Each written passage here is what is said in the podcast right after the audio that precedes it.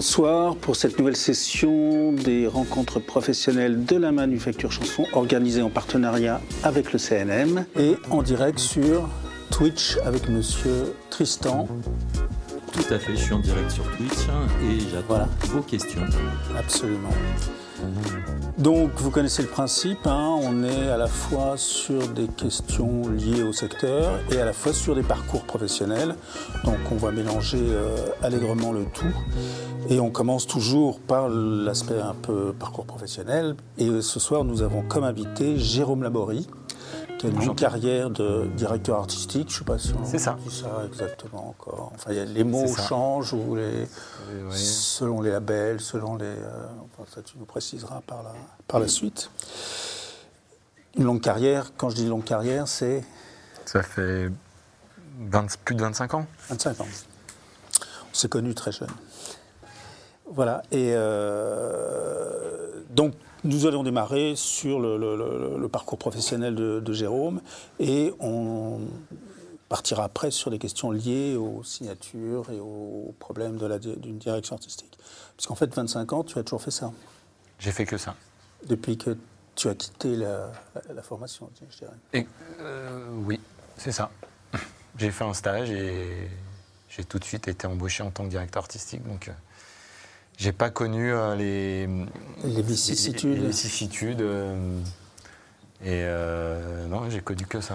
Alors peut-être pour préciser, Jérôme Laborie est directeur artistique, pour l'instant freelance plutôt. Je suis en freelance, oui. Voilà. J'ai monté une société. Voilà, absolument. Et, il a eu un long parcours dans les majors en particulier, mais il avait aussi une, une expérience de label au démarrage. Alors commençons, on commence au début. Comment est venu, comment on devient directeur artistique?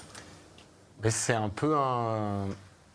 Pour moi, ça a été un pur hasard, en fait, parce que j'ai commencé euh, euh, à une époque où on, devait faire son service militaire et j'étais objecteur de conscience, en fait, dans un label indépendant. Ah oui, donc déjà. Euh, voilà. Et j'ai tout appris là, et mes plus belles années. En fait, j'ai tout fait. J'ai fait de la promotion, j'ai fait du marketing, j'ai fait de la direction artistique, et, donc, euh, tout est parti de là. Et, euh, et, à un moment, je suis arrivé dans un. Ça a duré deux, trois ans, voilà, parce que l'objection, ça, a duré, ça a duré deux ans. Et j'ai fait une année supplémentaire. Et après est arrivé, il y a une période où on pouvait, il y avait les, les, euh, emplois jeunes. Et, et, je croyais pas du tout à ce système-là. Je voulais mmh. professionnaliser, parce que ce que je n'ai pas dit, c'est que je viens pas du tout de, de Paris, je viens de, je viens de Savoie euh, et le label où j'étais est à Chambéry, voilà. Donc euh, c'était c'était compliqué. Enfin, c'est pas que c'était compliqué, c'était c'est après pour pour rayonner, il bah, faut passer par Paris. C'est un peu c'est un peu euh, obligatoire. Et, et donc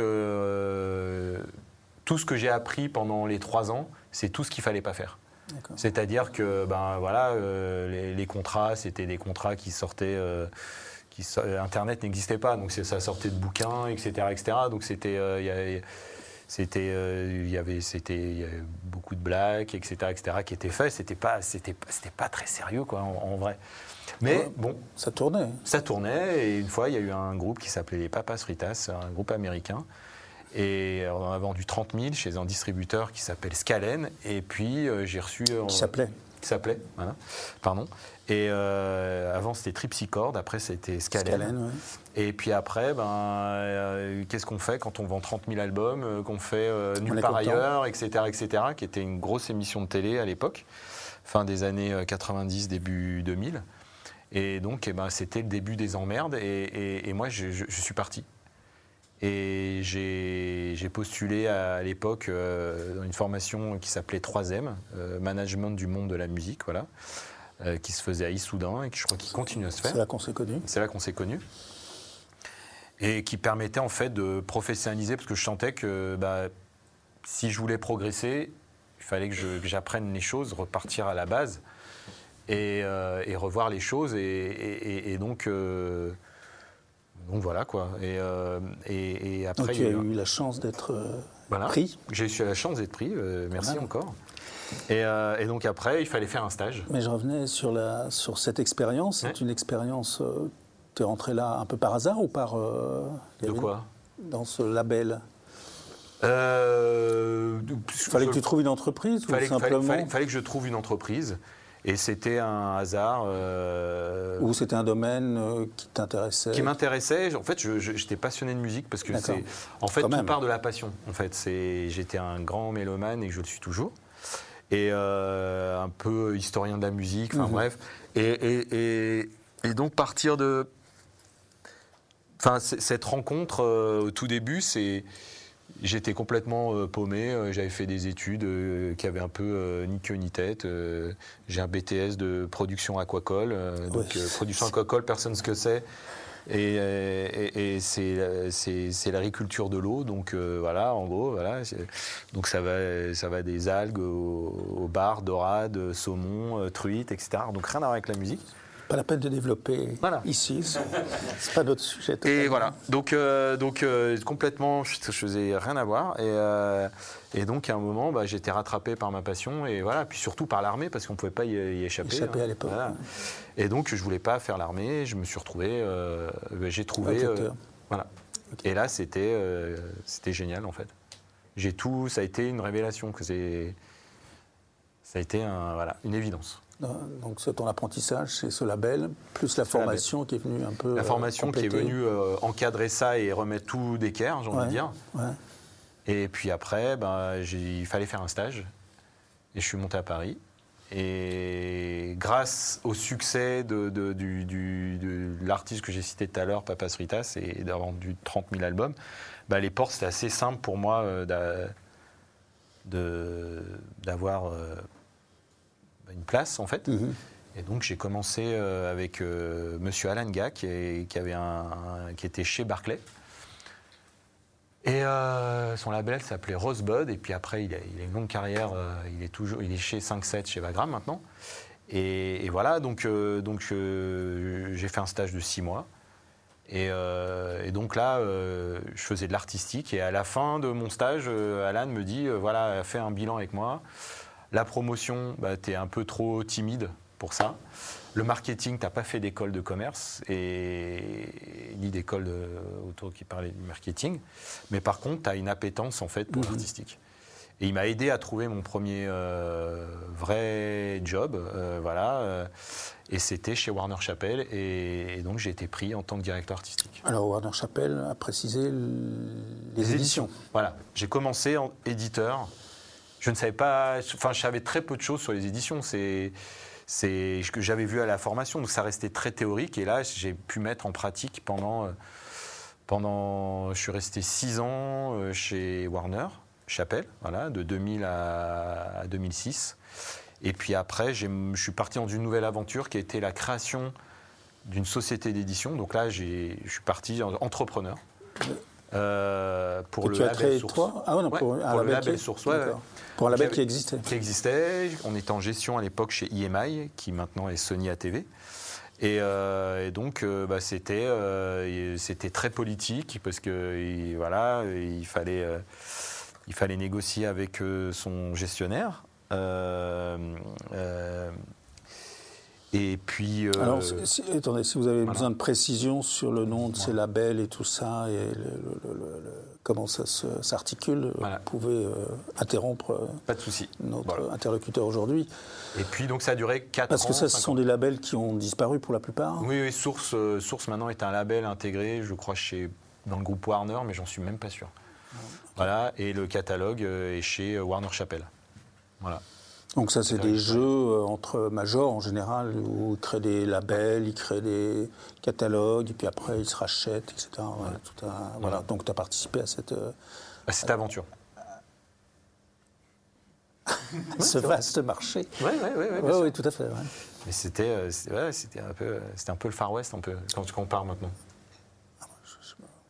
Tu nous parleras de maintenant, parce que plus habilité que moi. Mais euh, oui, c'était le Far West. Enfin, les labels se créent toujours. se- Se font moins, des fonds, se font des fonds. ouais. voilà, donc voilà, donc c'est euh, toujours quelque chose qui, a- qui ouais, existe, ouais, en tout cas. Donc là, c'était le cas. Et donc c'était un label euh, de disques, de phonogrammes, ouais. Ouais, ouais. Ok. Et par contre, moi, je m'occupais que de la partie Éditoriale éditoriale. D'accord. Donc c'était les. Ils, ils ont monté les deux en même temps, quoi. Exactement. En simultané, ok. Voilà. Ok. Euh, donc ta carrière, elle est vraiment dans les éditions au démarrage. Voilà, jusqu'en 2010. Et en 2010, production chez. Universal. Toujours à l'artistique. Toujours à l'artistique. Enfin, là, je suis revenu, j'ai fait que de l'artistique pur. Mais là, je suis revenu euh, quand, avec, euh, vraiment avec humilité, parce que je n'avais jamais produit d'artiste. Enfin, ça faisait très longtemps que je n'avais pas produit à l'époque. Enfin, ça, ça datait quand j'étais dans ce label indépendant. Et là, c'était, mais vraiment avec des moyens, les moyens d'une, Ouais, grosse maison de disques Que tu d'Universal. n'avais pas, euh, Avant, j'avais pas ça, voilà. évidemment. Voilà. Donc là, la, première partie de la carrière, c'est une carrière euh, dans les éditions, en fait, musicales. Hein? Édition musicale, édition phonographique, ça, ça vous parle simplement. Ouais. Donc, euh, en gros, là, si, pour résumer, tes 25 ans de carrière, c'est moitié-moitié. Oui, c'est ça. Et c'était un désir de passer au phonographique ou c'était euh, pour toi c'était autre chose pour ça À l'époque, à l'époque, c'est vrai que quand c'est été arrivé, coopté euh, j'étais coopté, j'étais demandé. mhm. Donc ça fait toujours plaisir. Et puis, euh, Toujours. Et, et- et puis non, mais surtout, quand vous êtes éditeur, c'est un métier de l'ombre en fait. Mhm. On ne comprend pas très bien. Alors que je trouve que c'est assez simple en fait. Mais quand on y est, c'est, c'est peut-être assez simple, mais c'est un peu. Je me souviens, euh, les, artistes, en fait, quand vous, quand, quand vous vendez euh, un album, à l'époque, c'était des CD. euh, non, il n'y en a quasi plus, mais. Mais donc, c'était quelque chose de concret. Quand vous allez dire à, vos amis, à vos parents, euh, à votre famille que ça y est, j'ai un projet, ça existe, regardez, il est là. Alors que l'édition, bah, c'est des droits. C'est ce qui arrive en fait dans votre, ce qui arrive ce qui arrive euh, sur vos comptes en banque en fait. Donc euh, c'est quelque chose qui est complètement abstrait. Et, euh, mais voilà, mais quand ça arrive, c'est pas mal quand on a quand en a un titre qui passe beaucoup en Mhm. radio, euh, qui est joué dans des balles ou autre, ben ça rapporte des droits, voilà quoi. et donc là tu étais à l'artistique sur ces deux sur ces deux phases quoi Toute, euh, pendant Tout ces. 10 ans tu as toujours été à l'artistique tout le temps à l'artistique et puis, puis au côté entrepreneuriat parce que ça voulait dire que ben il y avait bah, il fallait un peu comprendre la SACEM et, et donc il y a un côté un peu de lobbying un peu Mhm. si, si je peux me permettre. Et euh, c'était passionnant. C'était vraiment passionnant. Voilà. Et après revenir à la production dans un gros truc c'est complètement différent. Et, euh, et c'était chouette c'était chouette c'est toujours chouette. Puis euh, c'est une autre forme d'artistique. Alors justement une autre forme comment tu pourrais distinguer l'artistique de l'édition de l'artistique du, du- L'artistique de du phonographique Alors déjà, un directeur artistique, il faut que je explique un peu ce que ouais la ouais définition. tout à fait Bah déjà, euh, pour moi, la vraie définition, c'est l'édition anglaise. C'est c'est le ce que vous avez peut-être déjà vu, le A, euh, l'esperluette et le R, A&R, et euh, qui veut dire artiste et répertoire. C'est donc découvrir un, enfin c'est repérer un artiste ou travailler avec un artiste. Et, euh, et le R, c'est le répertoire, donc essayer d'avoir le meilleur répertoire possible, les meilleures chansons pour toucher les gens. Et, euh, puis aussi, ben, euh, voilà, c'est des chansons bah, qui, perdurent. Et, et voilà, et donc pour ça, pour moi, c'est la base. Et quand vous rentrez dans une, dans une société comme Warner Chappell ou quand vous créez une société, il ne faut jamais oublier que la base, c'est l'artistique, c'est travailler avec des êtres humains, avec des artistes. Et c'est la base, vraiment. Et, euh, d'abord, euh, tout le monde pense qu'un directeur artistique, euh, c'est d'abord signer des artistes. C'est pas vrai.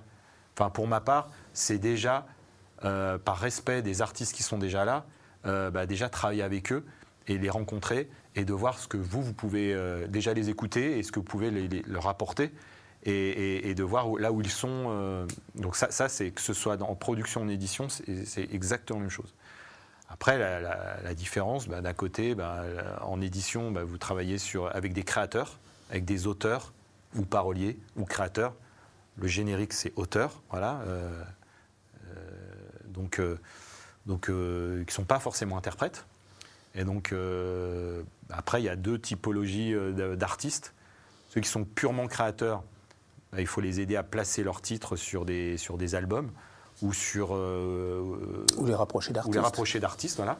Et puis quand ils sont interprètes, ben, c'est les aider à soit à trouver une maison de disque ou s'ils ont déjà une maison de disque, ben, c'est rentrer en relation avec la maison de disque aussi, se présenter et, aussi comment aider à promouvoir les œuvres euh, bah, c'est-à-dire euh, bah, choisir les bonnes chansons avec le directeur artistique de, la production et parfois les accompagner. À l'époque, ça se faisait mhm. beaucoup euh, en apportant du tour support, en achetant du matériel. et puis surtout, on oublie une chose, c'est qu'il y, a il y a les maquettes qui vont être ensuite être produites. Alors parfois, il y a un gros mélange entre pré-production, quand on est à la production, et, et, le maquettage, qui est vraiment la phase de création. Euh, et, voilà. Et euh, parfois, la, frontière, elle est, elle est totalement perméable. Et, et voilà. Donc peut-être je, je rentre un peu dans les détails. Euh, voilà. Et après, dans la production, bah, c'est quand, on est dans l'édition, c'est, on, travaille sur du moyen, du moyen long terme. Et parfois, bah, vous signez, vous avez une œuvre pendant un an, deux ans, trois ans, cinq ans, dix ans, quinze ans, voire plus cette œuvre ne fait rien, puis d'un seul coup, elle se retrouve sur un album et, c'est incroyable. Ou, elle est, ou un single, et c'est incroyable. Des exemples, il y en a plein, voilà. Euh, et, c'est très gratifiant, voilà. Alors qu'en production, euh, bah là, vous travaillez avec des interprètes qui sont parfois auteurs-compositeurs, parfois ils sont juste interprètes. Et donc après, il y a un autre travail qui est vraiment à la construction, euh, non pas du répertoire, mais plutôt à la construction de, bah, l'objet final. Bah, quand ça sera joué soit sur des plateformes maintenant, que c'est surtout sur les plateformes que les maisons de disques travaillent, et de, musique. Et puis, et puis, bien sûr, en physique, CD, vinyle, cassette aussi, maintenant, voilà quoi, à nouveau. Et voilà quoi. Donc euh, c'est deux métiers euh, assez similaires et, différents aussi, sachant aussi qu'il y, a quelque chose de gratifiant. Et quand je suis passé de l'édition à la production, ben, c'est que il y a ces histoires de pochettes et on voit notre nom au début. Il y a, un côté, ce côté-là, mhm. aujourd'hui, j'avoue, qui, euh, quand j'étais plus jeune, qui, j'avais besoin de cette reconnaissance. reconnaissance et, en fait, c'est un peu débile, mais, mais c'est comme ça. Voilà. Mais on s'en fout. En a besoin. on en a besoin. Mais euh, c'est pas pas ça le plus important. C'est les rencontres avec les artistes et voilà quoi. Et puis euh, et puis et puis à vous, hein, j'en sais rien. C'est vrai que les directeurs artistiques euh, en édition musicale sont rarement mentionnés. Donc, ouais. donc en effet, c'est en train de bouger. Je reconnais ce. Ah oui, oui, oui, oui, mais c'est vrai qu'à l'époque, en tout cas, il n'était pas mentionné.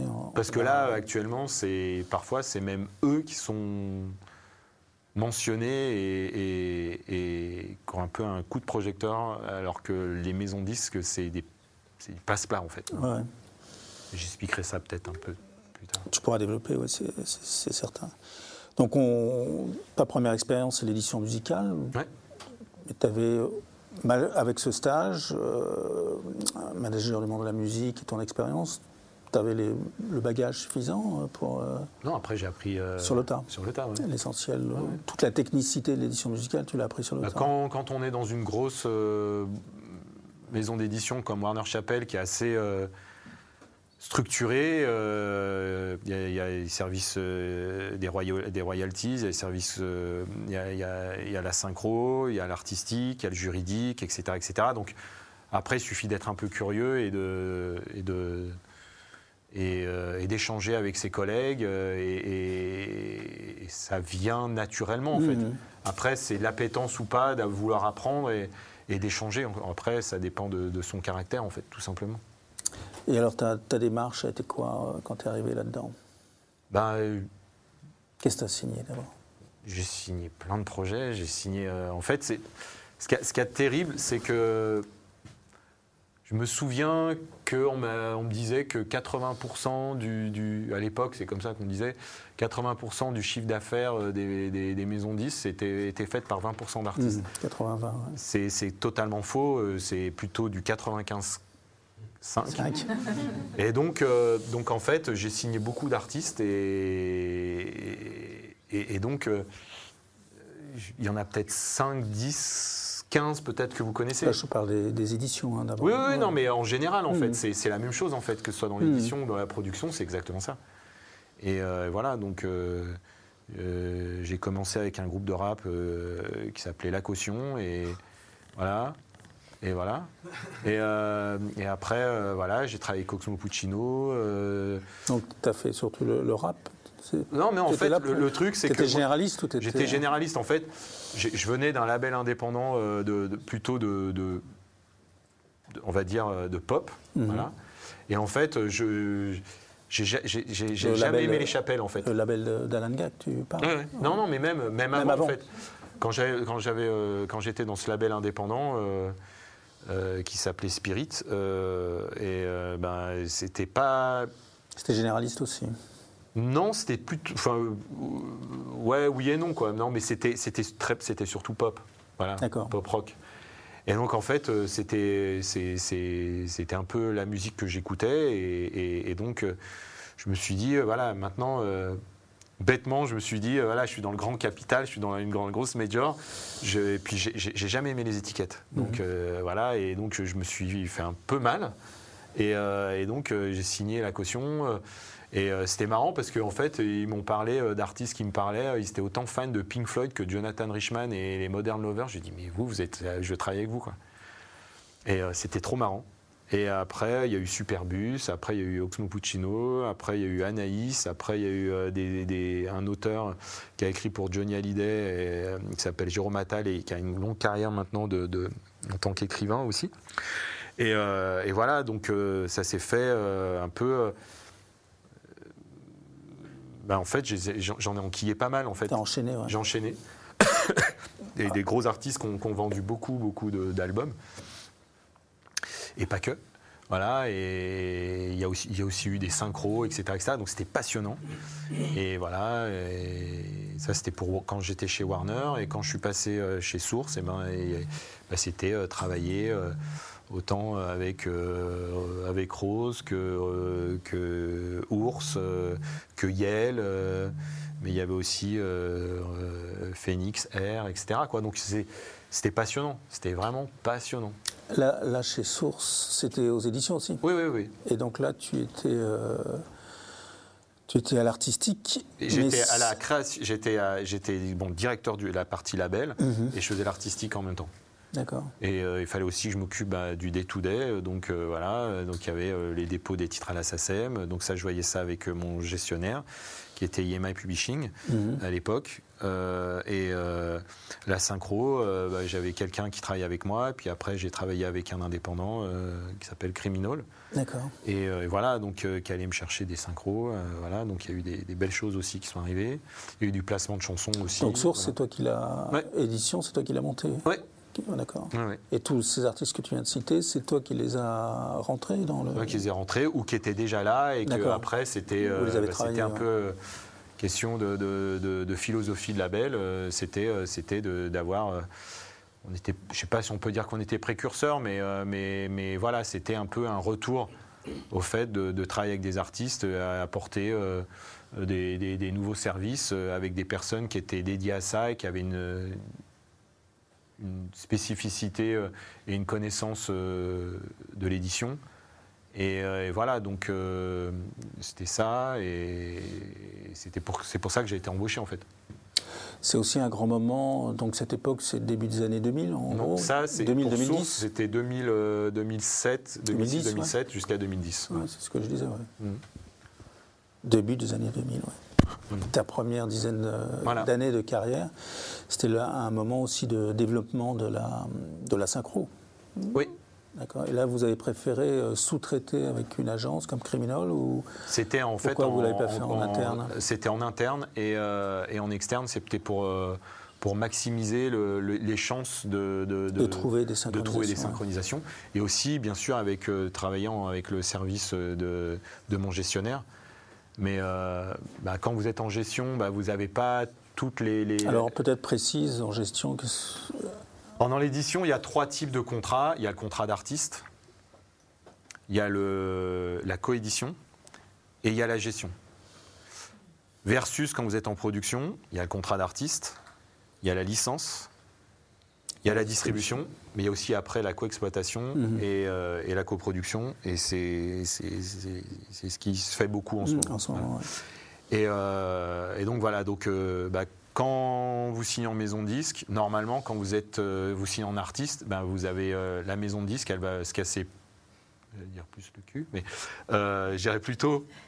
Non, mais il va- plus se défendre le projet quand c'est un artiste qui est signé euh, intégralement en artiste, euh, le producteur ou l'éditeur prend les risques à 100%. Voilà, alors que quand vous êtes en coédition ou en, ou en licence, bah, vous partagez les risques. Mhm. Donc déjà, il y a un poil de moins d'implication de, de la major ou, de la- ou du gros label avec qui vous associez. Et enfin, quand c'est de la gestion ou de la distribution, bah là, en gros, euh, c'est juste des passe-plats. Quoi. Donc Mhm. euh, voilà. Donc euh, j'avais trois possibilités à l'époque pour la synchro. C'était en interne, j'avais quelqu'un qui était avec moi. Et puis après, euh, je suis passé par une petite boîte qui, qui, qui correspondait pile poil à, à mon, à, à mon roster d'artistes, à mon catalogue, Mhm. et euh, on avait la même philosophie, c'était donc Criminal. Et puis, euh, et puis donc, bah, il y a- j'ai eu zéro plan qui venait d'IMI Publishing, mais je leur en voulais pas parce que je, Mhm. je savais, je savais que ça allait être comme ça en fait. Donc, euh, donc voilà. Ouais. Les questions, c'est à la fin Quand vous voulez. Les questions, c'est en deuxième partie. Oui, bah du coup, c'est. Il faut bien enregistrer. euh, parce que c'est vrai que c'est un, petit, c'est un petit peu codé. euh, il, il va un petit peu vite de temps en temps. euh, Les- C'est bientôt. Juste pour savoir ça. Voilà. Très bien, je note. Voilà. mais on vous répondra. Merci. Ne vous inquiétez pas. Euh, donc là, tu es en édition, euh, d'abord avec un groupe qui s'appelle Warner, qui a aussi un, un label, enfin des labels, je dirais, et après, donc tu es chez Source. Chez Source, c'est Source Virgin Donc ça, c'est Virgin. Donc il, il change de, de crèmerie. de- Voilà. Bah oui. Major, en tout cas. Voilà, donc tu es, attaché à un autre groupe qui Ouais. qui est Virgin, ouais. Mais j'étais, c'était semi-indépendant, donc c'était. C'est-à-dire semi-indépendant. Bah, c'est-à-dire que en fait, on n'était pas dans les locaux, donc euh, pour attirer des artistes, euh, c'était plus simple parce que la, la typologie d'artistes qu'on signait, euh, euh, Oui, vous- c'était plus petit. Vous étiez euh, comme si vous étiez indépendant, mais Exactement. vous étiez rattaché à une major quand même. Exactement, bien sûr. C'était C'était une aussi, joint venture. Voilà. oui, c'était aussi une stratégie de positionnement euh, Exactement. qu'avait d'attraction d'artistes. Voilà, absolument. Euh, Semblant d'être indépendant, mais rattaché à une major oui, oui, pour, pour dire les choses comme elles sont. Exactement. Que de la stratégie, Exactement. de la part en tout cas. Des... Mais ça correspondait au moment et ça correspondait. euh, Aujourd'hui, tu nous diras comment euh, les choses se montent, mais c'est. C'est vrai qu'au sur cette première dizaine d'années euh, de, des années 2000, on fonctionnait beaucoup comme ça en tout cas. Exactement. Donc on crée des petites cellules, etc. etc. ouais. C'est pour ça que d'ailleurs ils te l'ont confié, j'imagine, Oui. euh, avec une expérience que tu avais chez Warner. On t'a dit, Jérôme, montre-toi une petite cellule euh. D'édition. Une petite cellule euh, Voilà. dans la prison. Ok. Euh, donc ça, c'est en gros, tu as deux grosses expériences au niveau édition musicale. Quoi. C'est, c'est- Exactement. là, ouais. Ok. Et là, tu, tu- sur la première, tu étais essentiellement à l'artistique, et sur la seconde, tu es direction et artistique. Exactement. C'est, ça, là, Oui. d'accord. Et tu n'as jamais été au juridique, tu avais toujours un juridique avec toi, Oui. Toujours. indépendant chez Warner? Et indépendant encore. Chez vous, euh, euh, chez vous, j'ai fait était- ça avec un, avec un. Je voulais mon indépendance. D'accord. euh, j'ai travaillé avec. à l'époque, c'était un, un, un- un jeune avocat qui s'appelle Michael Machter. Et, Ah oui, et voilà. Donc, euh, et, euh, on a débuté ensemble. Donc, c'était euh, tout feu, tout flamme. C'était génial. Et voilà. C'est une vedette maintenant. Ah, c'est une vedette. Enfin, dans les prétoires. Oui, bien sûr. Bien sûr, bien sûr. Mais il était donc, euh, euh, comment dirais-je, employé de la, la, la Oui, oui, structure. il n'était euh, pas non, non, il à était- l'extérieur. Il était indépendant à l'extérieur. Ah oui, d'accord. Et voilà, quand j'avais besoin de lui, j'allais le voir. Voilà, on se voyait très régulièrement. Et, et, et voilà, et donc, comme j'expliquais tout à l'heure, quand faire une formation, c'est très bien, mais c'est la pratique qui vaut. Et c'est la, et c'est votre, euh, c'est votre curiosité qui fera que vous vous, vous, progressez- Vous allez progresser, oui, tout à fait. Et, euh, et voilà, donc, euh, donc ça, tout, tout m'intéressait. Je me souviens quand j'étais chez Warner Chappell, on était une petite équipe. Et je me souviens Caroline Molko, qui était donc ma, ma- ma- la- la dirigeante à l'épo- à l'époque m'avait dit écoute, tu vois, quand tu signes une œuvre, quand tu signes un artiste, si le titre n'est pas déposé à la SACEM, ça apportera rien. Et à un moment, par exemple, on avait une chanson qui s'appelait La boulette de, de, de, de Diams. Et donc, il y avait énormément d'argent à aller chercher. Et donc, à un moment, il manquait deux, trois signatures. Ben, il fallait y aller, quoi. Donc, euh, voilà. Et donc, euh, Caroline me dit bah, T'as signé ça, bah, tu te démerdes, quoi. Tu vas, tu vas signer, quoi. Tu, tu y vas. Donc, euh, OK, j'allais, etc. Et, et la personne au copyright, elle me disait Mais moi, j'ai pas le temps. Regarde, j'ai tout ça à déposer à la SACEM. J'ai, euh, j'ai X, euh, X euh, dizaines, centaines de, de contrats à déposer. Donc, il faut que tu ailles, quoi. Donc comme ça, il y avait un moyen de pression aussi. Je dis, bah, Mhm. tiens, voilà, POF, c'est déposé. Quand est-ce que tu vas à la SACEM maintenant J'ai toutes les signatures, vas-y. Donc c'est comme ça que vous apprenez, en fait. Mhm. Et après, les, toutes les, les éditions, c'est très, très, très, très, très subtil. Et donc, à force, euh, quand on propose tel type de contrat à un artiste, qu'est-ce que, comment, euh, comment dé- euh, défendre donc ses intérêts, bien entendu, parce qu'on travaille pour une société comme Warner. Et euh, la même chose quand j'étais chez Source, bah, c'était trouver les meilleurs deals et qu'ils soient bien sûr favorables à la société, mais aussi les, les meilleurs deals, c'est quand c'est dans les deux sens pour l'artiste et pour, et pour la maison de disque et, et pour la maison d'édition ou la maison de disque, voilà quoi. Donc, euh, D'accord. Et donc, et, et à un moment donné, donc tu, tu, tu changes de, de- je change de- d'orientation de- je change d'orientation. Bah, et tu suis passes à l'artistique en production. en production. Ouais. Donc c'est les deux, deux, deux pôles artistiques dans, Ouais. dans le secteur hein, principaux. Euh, ça se travaille pas tout à fait de la même façon quand même. Euh, Non. Les investissements sont pas les mêmes, les, signatures sont pas, pas la même. Là, tu parlais d'un auteur qui a fait simplement une carrière d'auteur sans Mmh. être jamais interprète. Donc là, euh, Il était interprète, mais moins, oui, moins fructueuse. Moins, moins fructueux, ouais.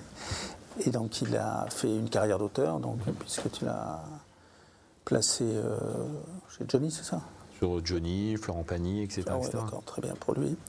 Et donc après, tu passes euh, à la production. C'était un désir ou c'était un... En fait, ça, ça, hasard? ça a été un hasard parce que en fait, euh, Source a été fermée, voilà. Et euh, il y a eu, euh, ça sentait le roussi euh, à l'époque chez dans le groupe euh, EMI Virgin. Terra Firma est arrivé. en gros, de 2008 à 2010, j'ai connu 17 patrons. Ah oui, c'est, beaucoup. Et j'ai eu un, j'ai eu des patrons. Déjà, un, c'est beaucoup, mais alors 17. Et j'ai eu des patrons, j'ai eu un patron, il y, a- il y avait un gars, je me souviens, il venait d'Italie, c'était un Italien. Euh, il arrive le lundi, il nous convoque tous chez. Le siège était, à- était chez Warner à l'époque. Et euh, donc c'est rue du Mont-Cenis, euh, je ne sais pas si certains connaissent, mais voilà. Et, euh, bref, il arrive, c'était lundi, et il me dit, je suis désolé, je ne connais pas du tout votre métier. Moi avant, je travaillais pour, pour Nurofen, et moi mon métier c'était de faire que, que, Nurofen soit le numéro un européen, du moins en Europe. Bah, J'y suis arrivé, maintenant bah, je suis chez vous, voilà. Et euh, donc c'était, euh, bah, s'appelait, voilà, c'était Terra Firma. Puis après j'ai eu plein de, il est resté 2-3 mois, il est passé à autre chose, euh, voilà, et puis ainsi de suite. Et puis, puis un jour je reçois un coup de fil fin 2009 euh, d'Alain Artaud, avec qui j'avais signé, j'avais travaillé avec lui. c'était, j'avais signé une artiste appelée Anaïs qui avait vendu 680 000 albums avec. Euh, c'était un autoproduit Mm. et, et donc euh, qui avait signé chez V2 et lui en fait il était il était, euh, il était à la tête de Polydor et il m'a dit bah écoute là je suis en train de je cherche un directeur artistique et euh, ça t'intéresse? J'ai dit bah oui, oui, oui, oui, je, je veux bien, euh, voilà. Donc j'ai fait un entretien et il m'a dit ok, c'est bon. J'ai dit ok, on y va. Donc ça c'était début 2010, hein, c'était ouais, Mm. tout début. Donc là, tu rentres en production Ouais, c'est ça. chez Universal. Chez Universal. Et tu y restes jusqu'à maintenant. Et j'y suis resté jusqu'à fin février de cette année, D'accord. 2023. Voilà. Toujours sur euh, Polydor ou sur Polydor et après labels je suis passé, euh, j'ai fait euh, un- 3-4 mois, j'ai fait euh, dans le, chez DKMCA. D'accord. La partie, euh, la partie euh, euh, jazz euh, Ah oui. classique. Voilà. Et pourquoi euh, cette, Écoute, euh, euh, ça sentait le roussi, je pense. Ah bon? Voilà. Donc euh, un, autre placard. Ah d'accord. mais, mais pas doré cette fois-ci. Voilà. Mais intéressant quand même, Ah, hyper intéressant. sur le contenu. ouais. Hyper intéressant. Et donc, là, est-ce que tu peux nous résumer un peu la, la différence qu'il y a entre la direction artistique euh, éditoriale et la direction artistique euh, la direction artistique, euh, comme j'expliquais tout à l'heure, dans- dans- donc euh, pour un éditeur, vous travaillez avec des créateurs, et de l'autre côté, vous travaillez avec des interprètes. Donc quand vous travaillez avec des, créateurs, c'est les aider à, créer. Donc euh, quand c'est un compositeur, euh, bah, parfois ça peut être euh, achat de matériel, d'un ordinateur pour enregistrer, etc. Voilà. Et puis ceux qui sont interprètes, avoir un, un budget pour tourner, par exemple, ou faire un peu de clips, ou parfois aussi maintenant euh, euh, les, premiers, euh, les premiers contrats de distribution, ça passe par là. Voilà. Mhm. Ça, c'est pour la partie édition et pour la partie production. Là, vous travaillez avec des interprètes. Donc, c'est euh, quand vous travaillez avec des artistes, la première chose, c'est donc que l'interprète déjà, il y a des atomes crochus, voilà, et, et aussi que le répertoire soit bon. Donc, quand je parle de répertoire, c'est les singles, voilà. Euh, et puis après, euh, d'avoir quelque chose de cohérent avec une histoire à raconter, parce que euh, une maison de 10, normalement, on est des, on est des raconteurs d'histoire. Voilà. Et donc, c'est raconter l'histoire aux médias, qui ensuite transmettent ça euh, euh, auprès d'un futur auditeur. Donc, ça, c'est la lecture de chroniques, ou soit euh, quand, ça passe à la télé ou à la radio, etc., etc., que ça donne envie aux gens d'acheter. Donc, si vous avez des bonnes chansons, qu'il y a un album cohérent, etc., etc. Donc, c'est tout ça à, créer. Et pour, créer tout ça, euh, sur la base d'un artiste ou d'un groupe d'artistes, c'est de les mettre dans un studio. Donc, c'est le choix d'un studio, c'est le choix d'un réalisateur artistique, les choix d'un ingénieur du son, d'un mixeur, d'un de musiciens additionnels.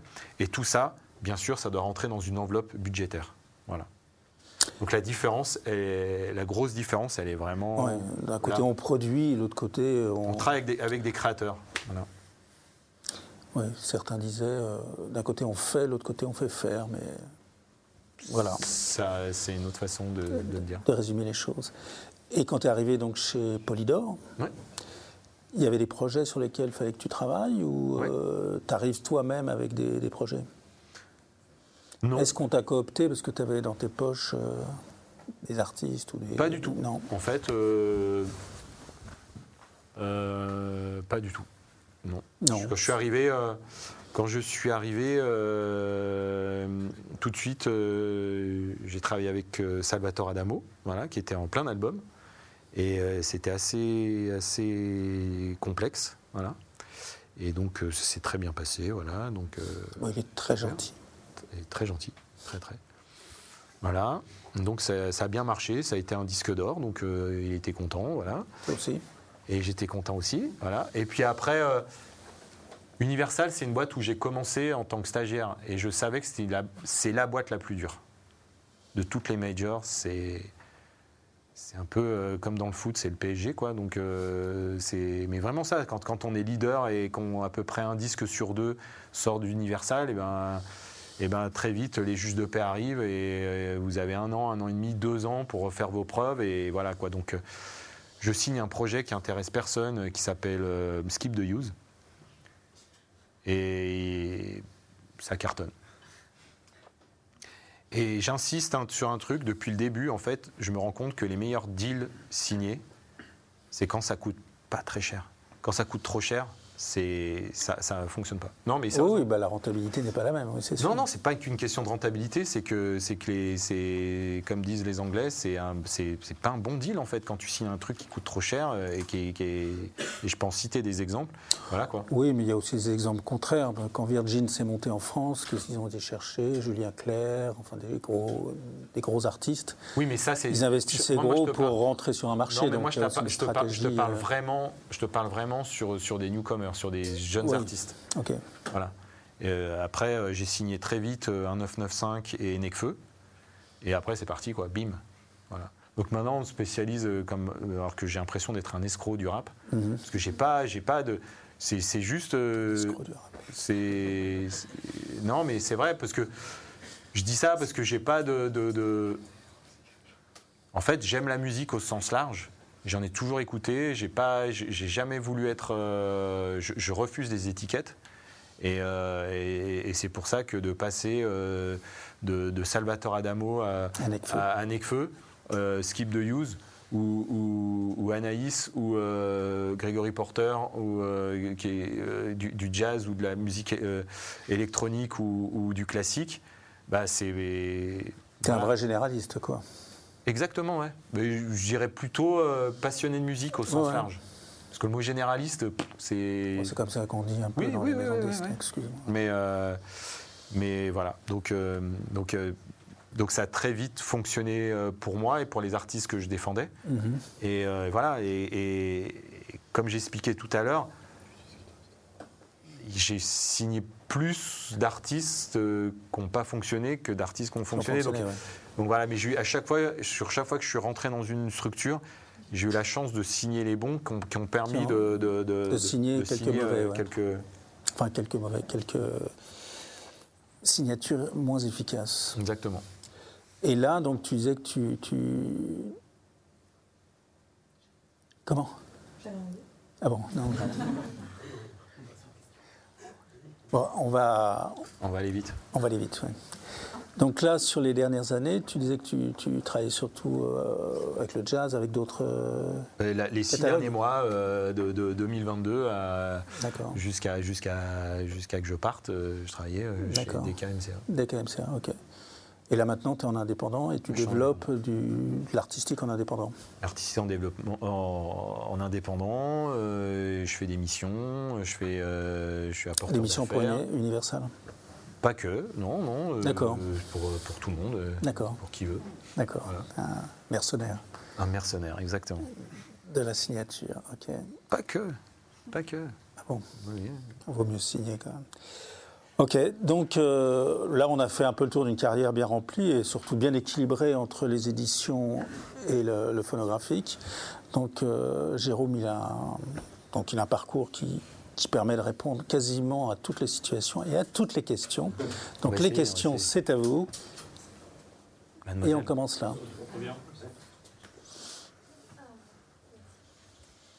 Euh, bonjour. Bonjour. Bonjour, voilà. J'ai plusieurs questions. Euh, je vous les dis euh, toutes peut-être. euh, Euh, Oui. oui. Euh, alors la première, c'était euh, pour un, un label, un label, un petit label euh, indépendant qui est contacté euh, par une, soit un plus gros label, soit voir une maison de disque pour une coédition ou euh, voir. euh, non, si pas, pas une coédition, une co, une, licence Une licence. Pardon. Ouais.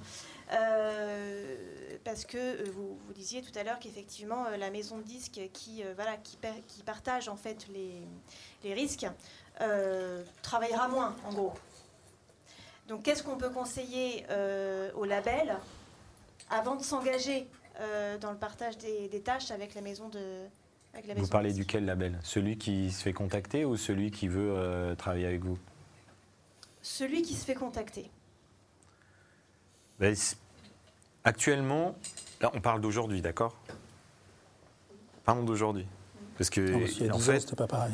euh, actuellement, en fait, les maisons de disques, de plus en plus, les majors, deviennent des DAS ou des LAS.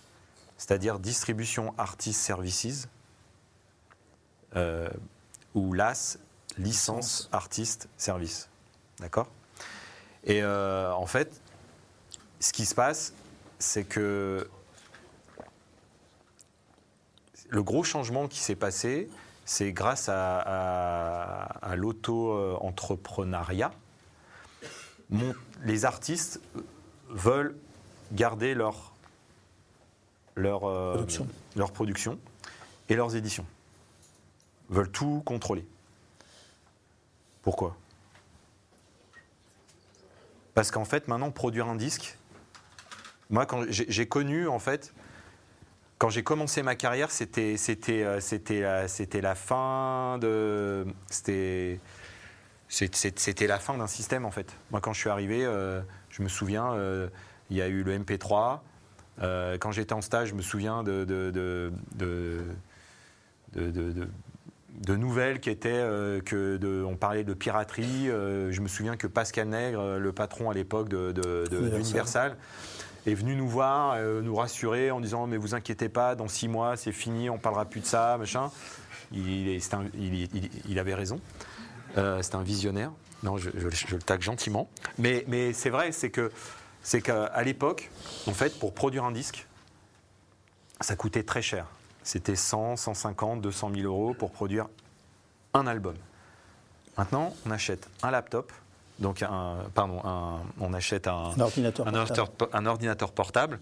On, généralement, au tout début, on récupère des, des, euh, des, des plugs euh, qui, qui sont voilà, euh, gratuits ou qui sont piratés. Voilà. Et puis, on peut produire un, disque, une bonne carte son, etc. En gros, pour 5-10 000 euros, vous pouvez produire de la musique. Donc, voilà. Euh, voilà ce qui se passe. Euh, quand, vous voulez être. euh, après, pourquoi vous voulez voir une maison de disque à l'époque C'était la distribution. Il fallait être coopté pour pouvoir être à la Fnac, pour être en, grande surface, etc. etc. Maintenant, vous, vous allez sur TuneCore, ou vous allez sur Wiseband ou ce que vous voulez.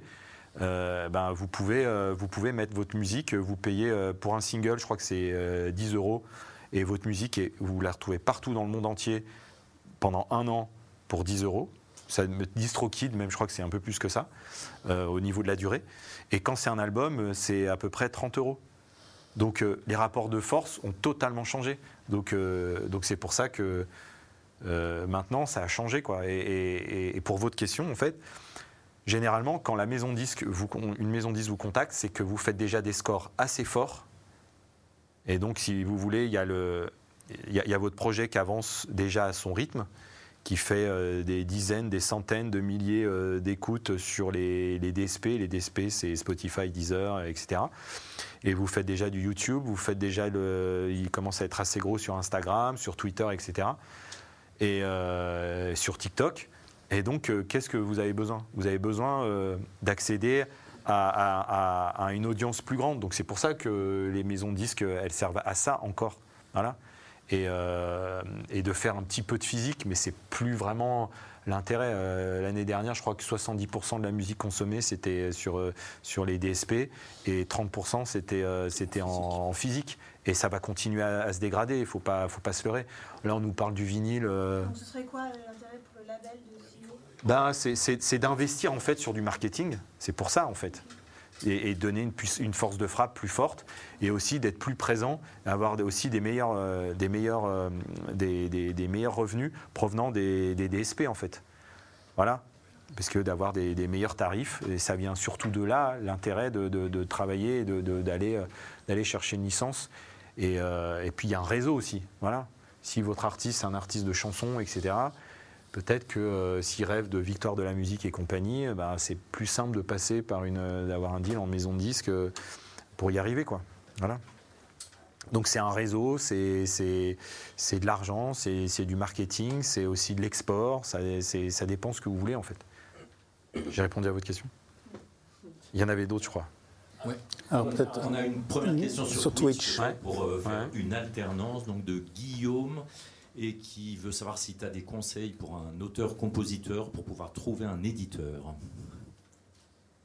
Bon courage. Euh, euh, généralement, maintenant, les, les- éditeurs majors, elles, elles- euh, signent. euh, euh, là, j'expliquais euh, sur, des, que pour un artiste euh, euh, qui a déjà euh, un petit label euh, structuré, euh, qui a déjà des résultats sur des, des SP, bah, c'est un peu la même chose en fait. C'est-à-dire que si euh, on prend euh, l'artiste euh, un artiste lambda qui a, des, centaines de milliers d'écoutes sur Spotify, par exemple, la même chose sur YouTube, et ben, les, directeurs artistiques de, de- de- des maisons d'édition, elles, essayent de, repérer en fait qui a fait quoi, qui est le créateur, hein, qui fait, voilà. Et, euh, et à partir de là, essaient de le contacter euh, via son Insta, Gram.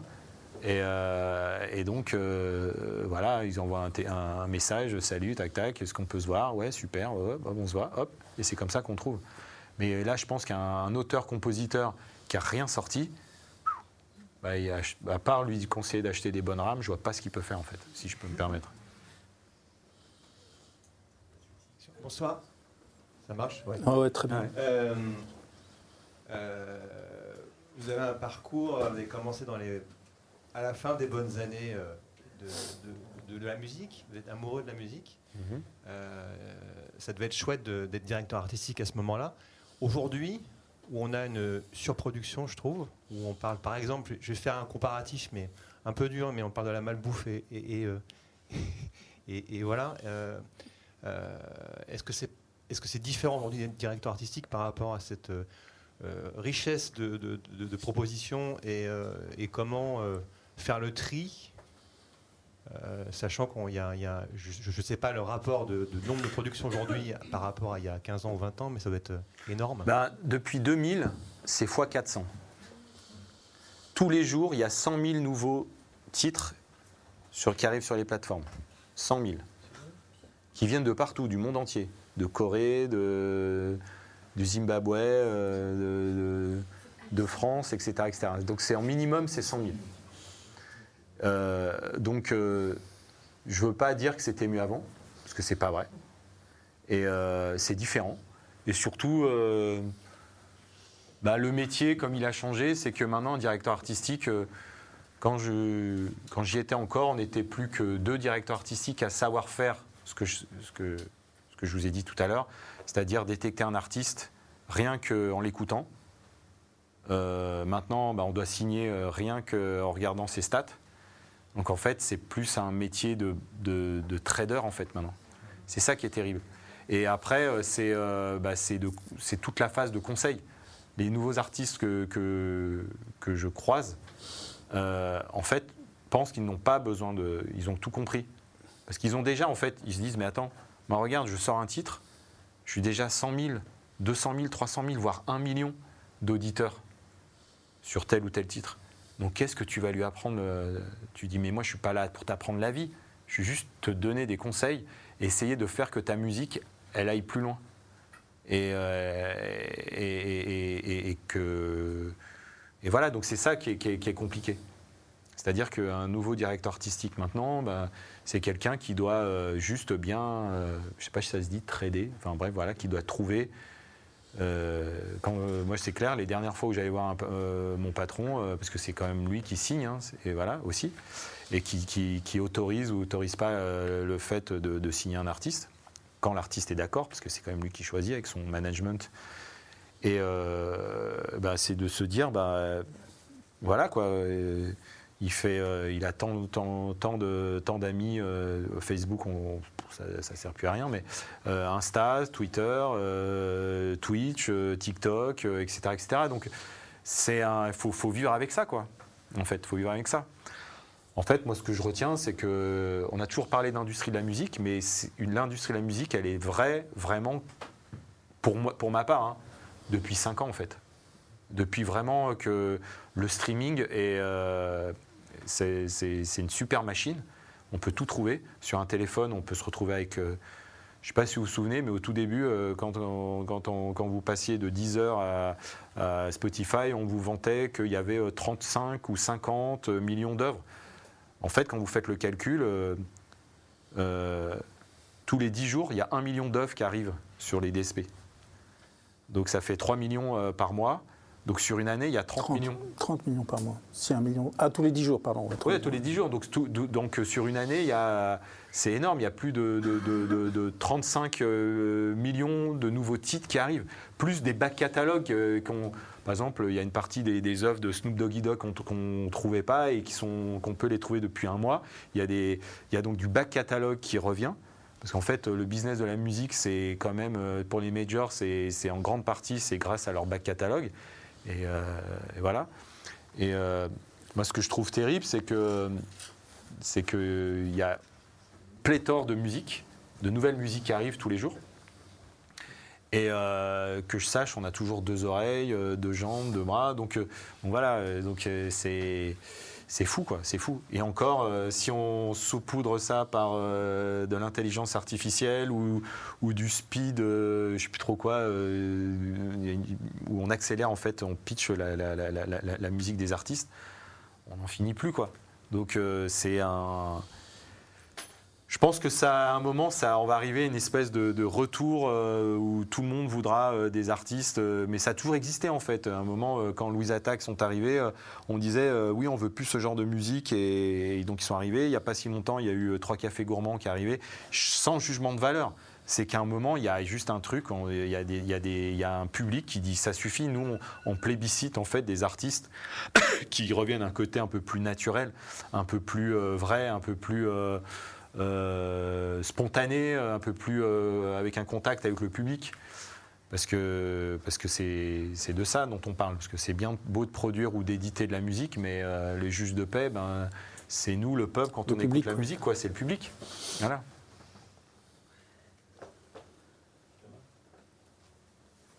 Euh, bonjour, donc moi c'est Claire Via. Euh, je voulais vous poser la question est-ce que ça sert encore à quelque chose aujourd'hui de démarcher les, les labels ou les éditeurs, étant donné que j'ai l'impression qu'on prend que, enfin, que les que les labels et éditeurs font surtout attention aux chiffres, à combien de vues on fait, à combien, Bah, si tu as un certain nombre de chiffres de faits, etc., etc., oui, ça vaut le coup.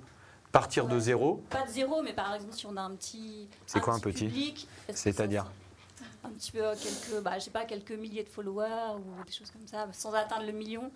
Est-ce qu'ils est qu'ils écoutent même euh, ce qu'on envoie ou... peut-être. Ça dépend en fait euh, qui vous avez en face de vous. D'accord. Et, euh, et c'est un peu le réseautage, en fait. C'est malheureusement ça, ça- ça a toujours été comme ça, en fait. Bonjour. Ouais. Bonjour. Euh, petite question. Oui. Euh, Qu'est-ce qui est le plus intéressant aujourd'hui? C'est les conseils des éditeurs ou des producteurs? Ou est-ce que c'est le réseau du coup? Bonne question. Euh, ce que je m'aperçois quand même, c'est que vu que l'édition, c'est quelque chose qui est assez, euh, euh, c'est assez technique, et, euh, et que les artistes et, le manage- et les, les jeunes artistes et les jeunes managers ont, du mal à se projeter sur l'édition. J'ai l'impression qu'en fait, les éditeurs euh, prennent entre guillemets, leur, euh, entre guillemets leur revanche. Quand moi j'ai commencé à, euh, travailler, on disait, on disait producteur voleur, éditeur, bah il sert à rien quoi. Voilà. Moi j'ai plein d'artistes qui voulaient pas signer en édition. Ils disaient mais je garde mes éditions, ils vous foutez rien, etc., etc.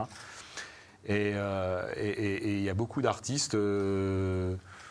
Euh, ont explosé, comme euh, Fauve, comme euh, dernièrement, euh, comme Feu Chatterton, euh, bah, qui ont commencé avec un éditeur, ou, Angèle par exemple. Angèle, typiquement, elle a signé un, deal d'édition au début avec Warner Chappell, et il y a eu, les, premiers singles, je crois qu'il y a eu un EP, si je me souviens bien. Mais avant de signer, Warner Chappell avait un, avait un- travaillait euh, avec un, DSP, donc euh, pardon, euh, je crois qu'il travaillait avec bah, partie de Warner Music sur la partie digitale, et donc ils lui ont créé un compte. Et donc c'est comme ça qu'elle s'est fait, qu'elle a, a fait ses chiffres. Et donc les maisons de disques ont vu les chiffres forcément, en disant bah tiens, elle est autant, elle est tant au top single. Donc c'est comme ça qu'elle a eu ses premiers rendez-vous.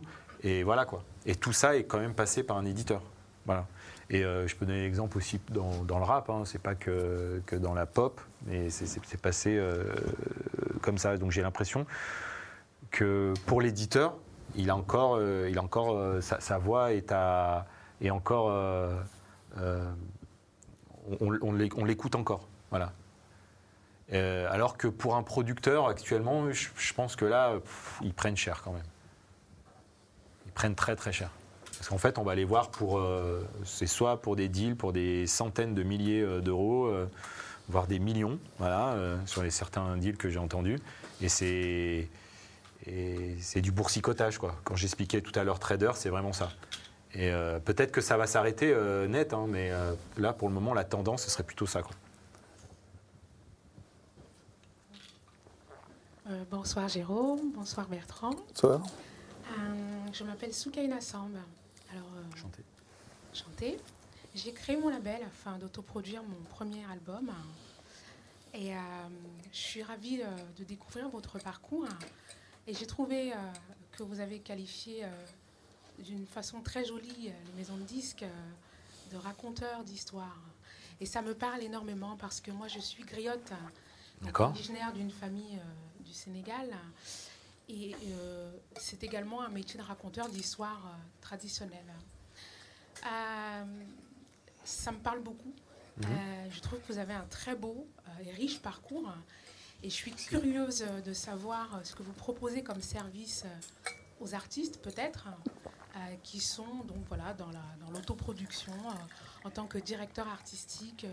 Qu'est-ce que vous proposez pour pouvoir permettre aux artistes de se développer? Voilà. Bah, déjà d'avoir une jolie histoire à raconter. Non, mais c'est vrai. C'est euh, voilà. euh, et après, c'est attention quand je dis raconter des histoires, c'est pas toujours très drôle. hein. Euh, par exemple, je me souviens d'un artiste. ça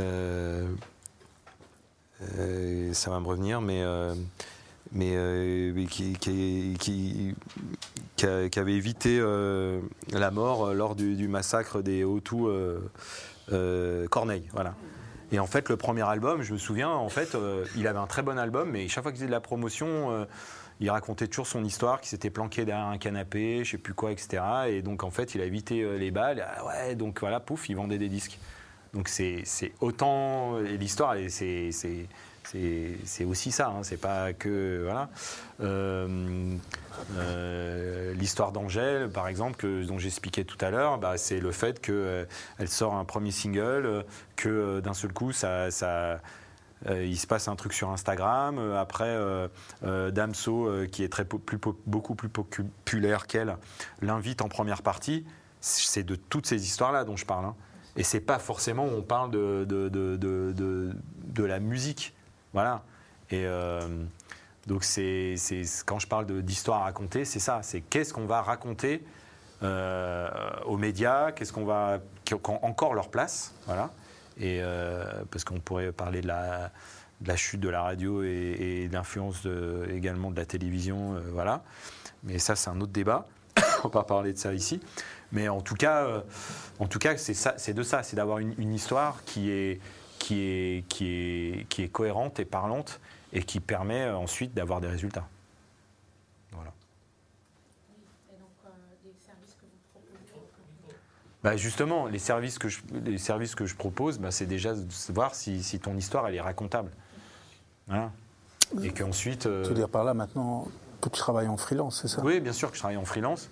Et donc, euh, en fait, voilà, par exemple, là, je, je- je- je m'occupe d'un artiste euh, qui a une maison de disques et qui cherche à, à passer euh, un cap et donc a besoin bah, D'accompagnement. et, et d'argent, de ce que j'expliquais tout à l'heure, voilà.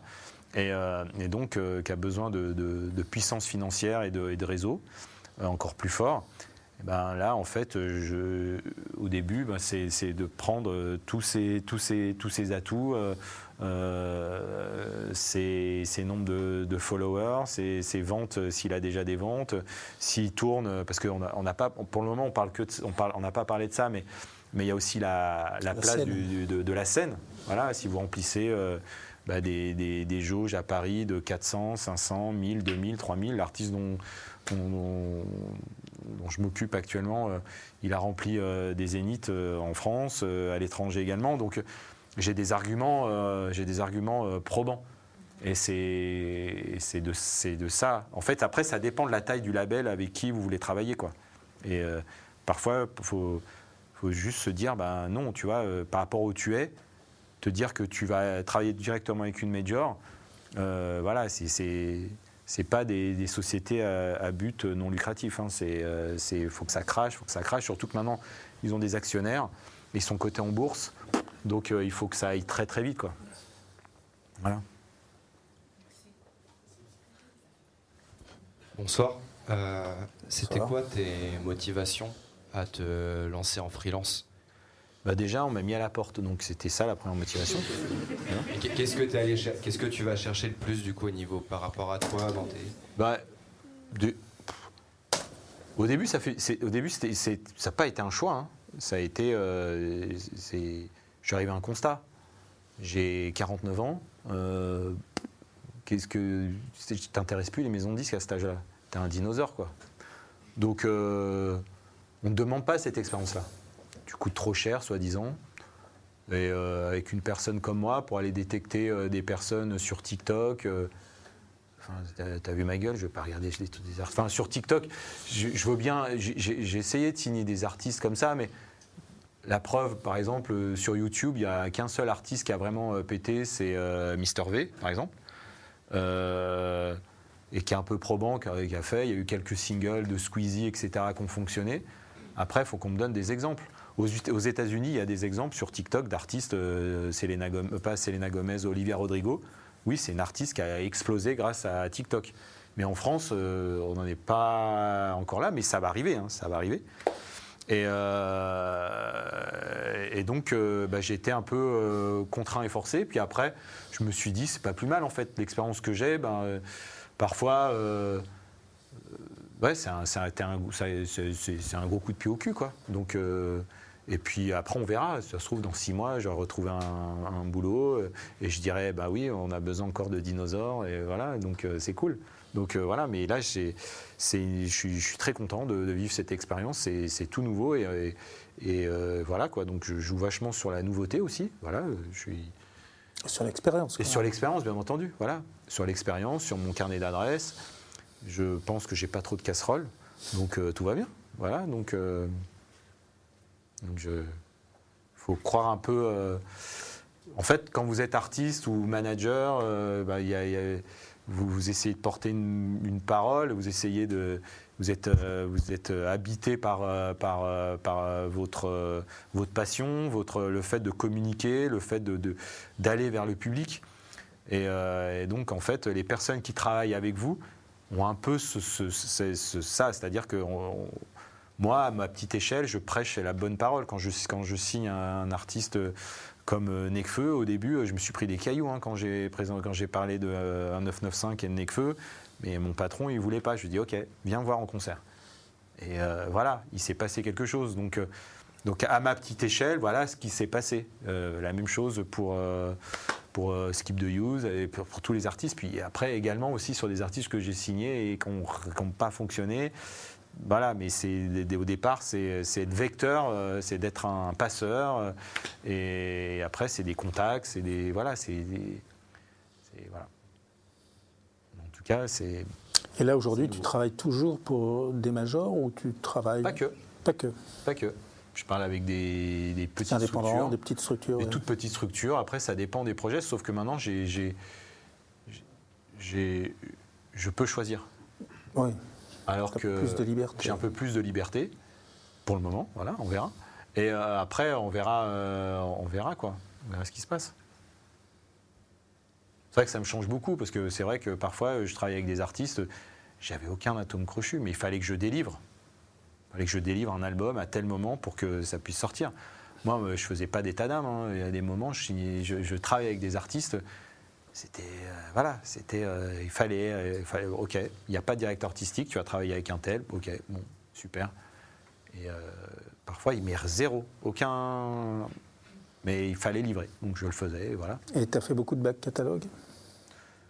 Ou plutôt signature Euh, j'ai fait les deux en fait. euh, C'est vrai, Adamo, alors j'ai oublié. Non, il n'y a pas que ça. Il y a eu Juliette, il y a eu du Eddie Mitchell, il y a eu. D'accord. euh, voilà, il y a eu du- du- en édition, il y en a eu beaucoup aussi. euh, euh, voilà, c'était une chanson comme, euh, comme d'habitude, My Way, il y avait des Mhm. idées à, à faire. Et, et des, euh, bref, euh, Stéphane Echer également. Mhm. Il y a eu plein, plein, plein de. Voilà.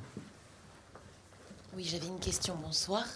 Euh, sur, donc là, vous avez abordé tout ce qui était média, on va dire, plus traditionnel. Ouais.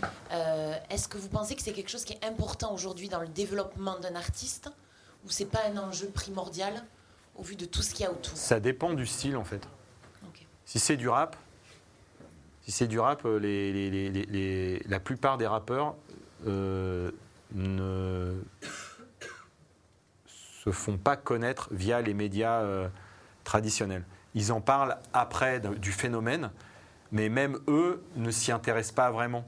Et c'est le- c'est l'espèce de distance qu'il y a qui fait que ces médias-là en parlent. Et donc, les, euh, les lecteurs ou les, les radios ou les télévisions qui parlent de ces artistes-là, bah, les, les, jeunes ou les moins jeunes qui, qui- écoutent, ils disent ah, c'est super, mon artiste favori. euh, euh, voilà, donc ça c'est la partie rap.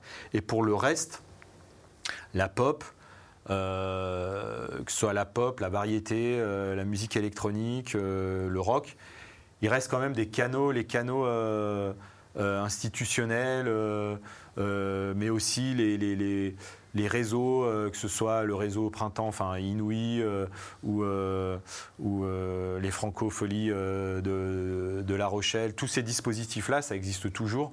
Et, et le faire, etc., etc. Et donc, en fait, le côté traditionnel, radio, télé, presse écrite, a encore euh, de beaux jours devant eux, quoi. Voilà. Mais c'est vrai qu'ils doivent se battre, qu'ils doivent se réinventer aussi. Mais c'est comme euh, la même chose pour les, producteurs de, musique, hein, les, les- majors et les labels, hein, et les gros labels. C'est euh. Là, ce qu'on vit, on a vécu une vraie révolution. Et la révolution, c'est, si on peut vraiment pour moi la résumer, c'est que vraiment maintenant, la musique est devenue industrielle. Alors peut-être que c'est moins passionnant, mais en tout cas, c'est vraiment, c'est vraiment ce que c'est devenu. Quoi.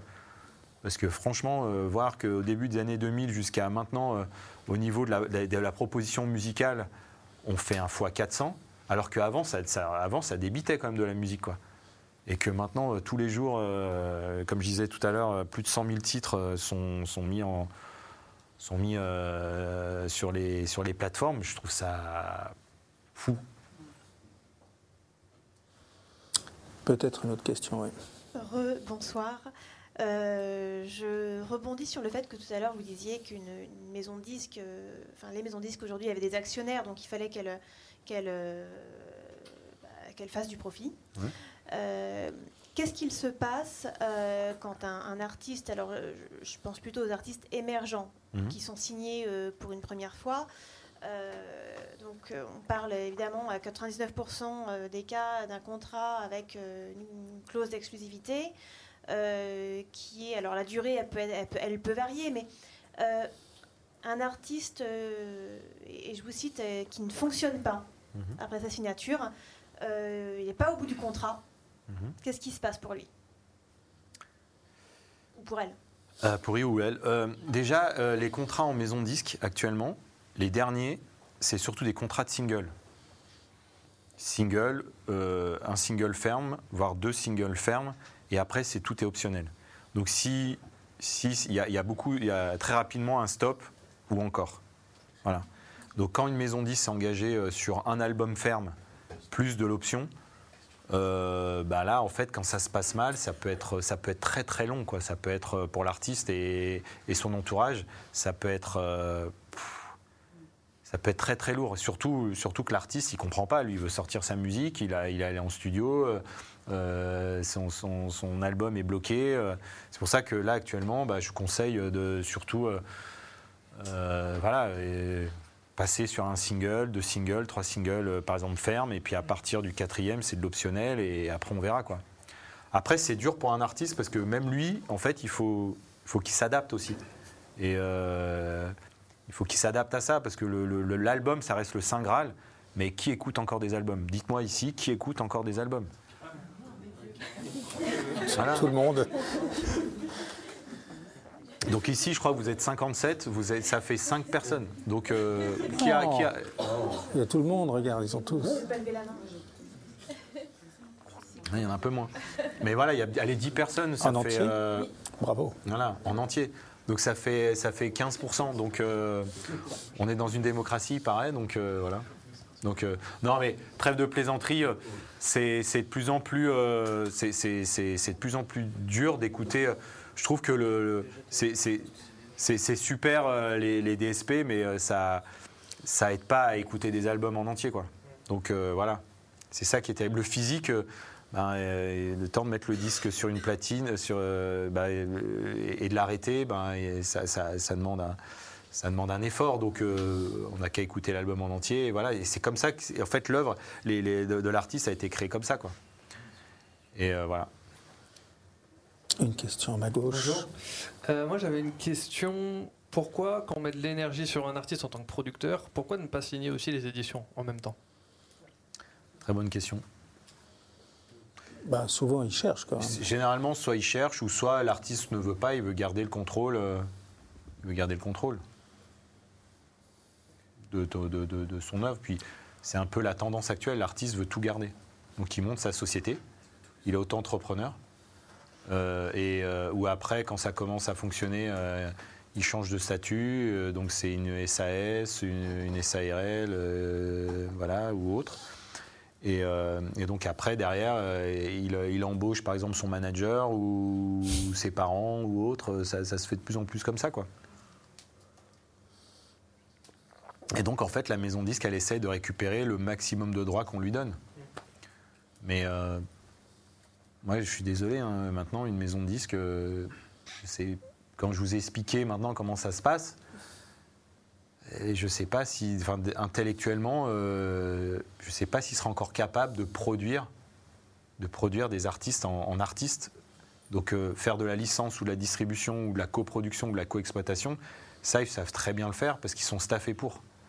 Et après, moi je pense que l'idée future, c'est de se dire, ben écoute, euh, t'as fonctionné.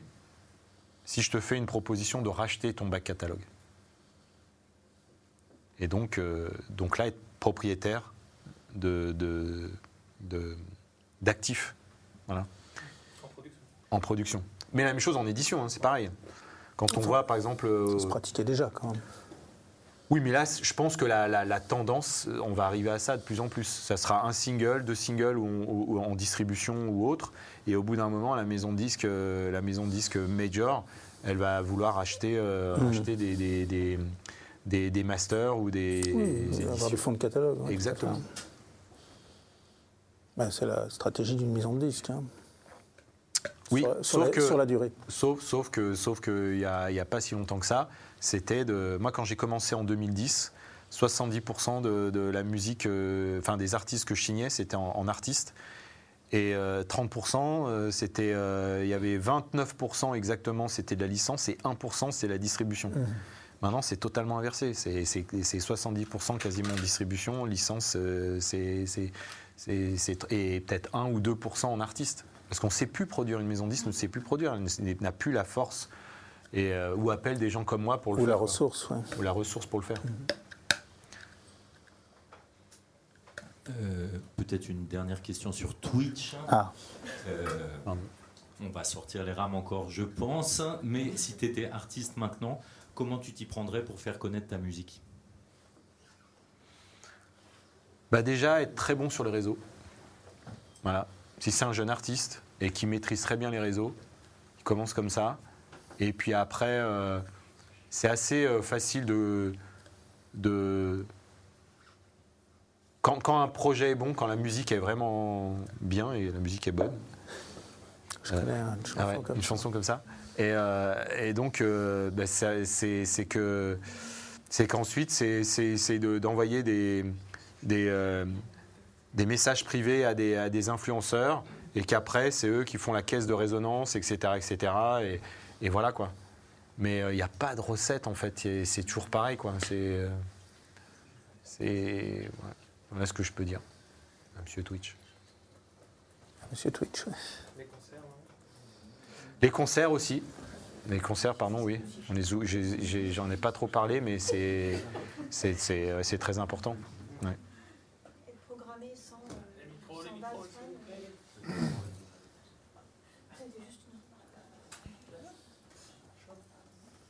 Être programmé, quoi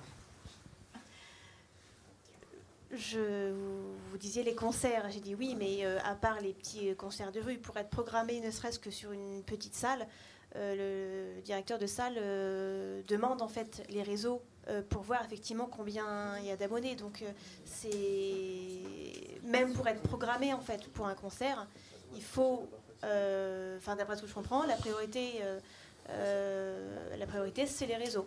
Et ensuite, euh, Mhm. avec ça. euh, Bah, si, tu, si vous allez remplir sa salle, il va être content. Lui, il doit vendre euh, du ticket et vendre de la limonade et des bières. Donc euh, voilà. Donc c'est c'est Surtout de la bière. surtout de la bière. Et, et- et voilà. Donc en fait, c'est ouais. S'il n'y a pas d'autres questions, la session va se terminer maintenant et on va donner rendez-vous au Donc, c'est le 9 mai, 9 mai. avec Émilie Yakish. qui est co-directrice des Francopholies de La Rochelle. Bah, Eh bien, je vous remercie. Merci beaucoup. Et on remercie Jérôme surtout.